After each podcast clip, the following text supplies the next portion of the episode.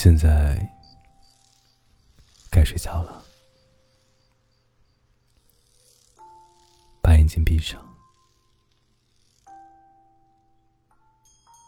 把眉头松开，不许皱眉，找一个舒服的姿势躺着，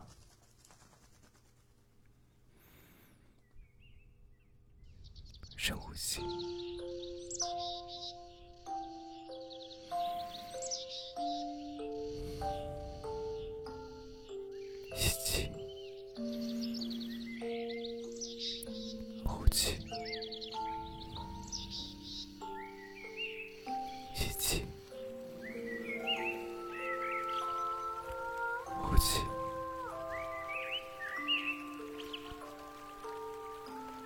现在，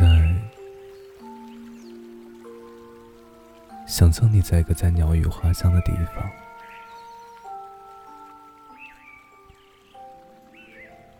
这里的天空很晴朗，空气很干净。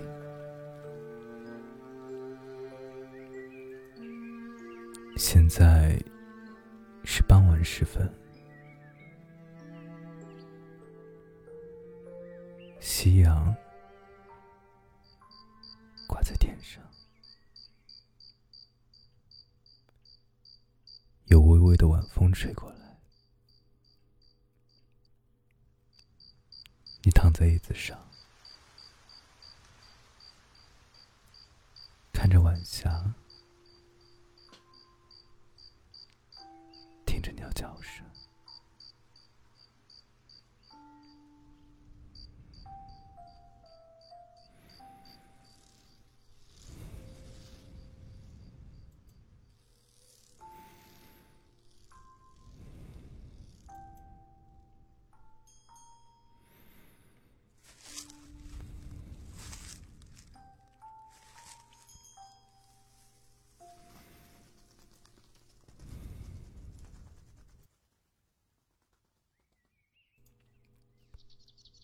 在从前的某一天，有一只小美人鱼喜欢上了王子，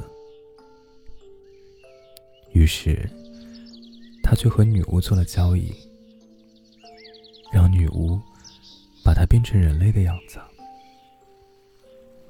从此，他化名小鱼，以人类的身份和王子成了好朋友。他还住进了皇宫里。王子很欣赏小鱼，喜欢这个心地善良又美丽的女孩，也喜欢带着她出去玩。尽管变成人类的小鱼每走一步路都很痛苦，但他呀，还是开心的跟着王子一起出行。小鱼很满足，对于他来说，能够一直看着王子，就已经很满足了。可是好景不长，王子病了，病得浑身乏力。病了的王子只能闷在屋里，整个王国的医生都来了，谁都查不出王子生的是什么病，就连皇宫中最老的太医，都只说王子虽然四肢乏力，但却身体状态良好。他从来都没有见过这种怪事儿。但小鱼知道，小鱼毕竟是美人鱼，她见过人类医学之外的东西，世界。是存在魔法的，也存在诅咒。小鱼很担心王子，所以偷偷找来那个女巫，请她帮忙。女巫说：“这个诅咒是致命的，王子只会越来越衰弱，直到最后完全死去。”想要解除的话，只能是一命换一命。你想要王子活下去，你就必须替他死去。小鱼没怎么犹豫，说：“只要能救王子，怎么样都可以。”女巫很怀疑，说：“你想好了吗？他值得你这样做吗？”小鱼很坚定的点了点头。女巫说：“那你把这个药给他吃掉。他喝药的那一刻，就是你消失的那一刻。你会变成泡沫，消散在空气里，像不曾存在过那样。”小鱼拿着药，竟然笑了。他知道，王子得救了。看到这一幕的巫师，就叹着气离开了。小鱼赶快把药倒进一杯水里，端着走到了王子的屋里，把水偷偷的放在了桌子上。王子看到他来，还是很热情。问他最近在皇宫里面不闷？好久没有陪他出去玩了。小鱼说：“当然很闷，你要快点健康起来。好怀念和你一起去玩的日子。”王子就说：“那等我痊愈了。”我们就出发。小鱼咬着嘴唇，说了好。但王子永远无法想到，有些承诺是注定要错过的。他们再也不会有一天那样了。于是王子说：“但也不着急，我还得。”先去结个婚。小鱼问：“结婚？”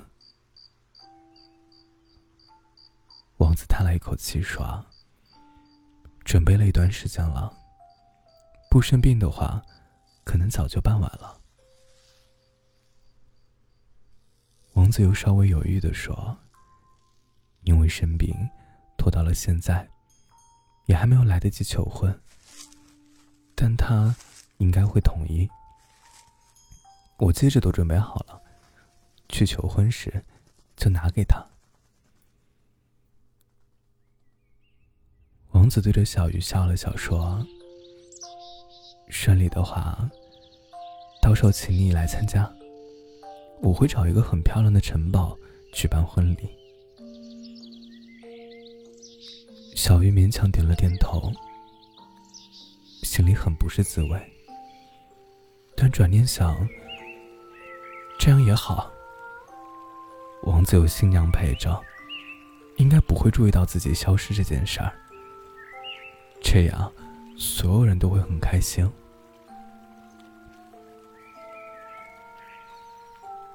于是小鱼就只是说：“新娘一定很漂亮吧？”王子也只是说。不算特别漂亮。那是他们的最后一场对话。当天晚上，王子可口惊醒，看了看桌上的水，喝了下去，瞬间恢复了力气，从房间里走出来，就这么痊愈了。第二天早上，他拿着戒指。寻找自己的新娘，却发现无论如何都找不到了。小鱼已经不在皇宫里了，没有人再见过小鱼，也没有人知道他的真实身份。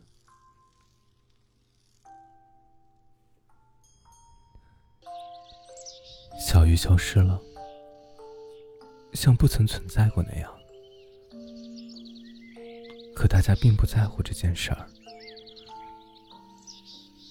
他们正忙着欢呼王子重获健康。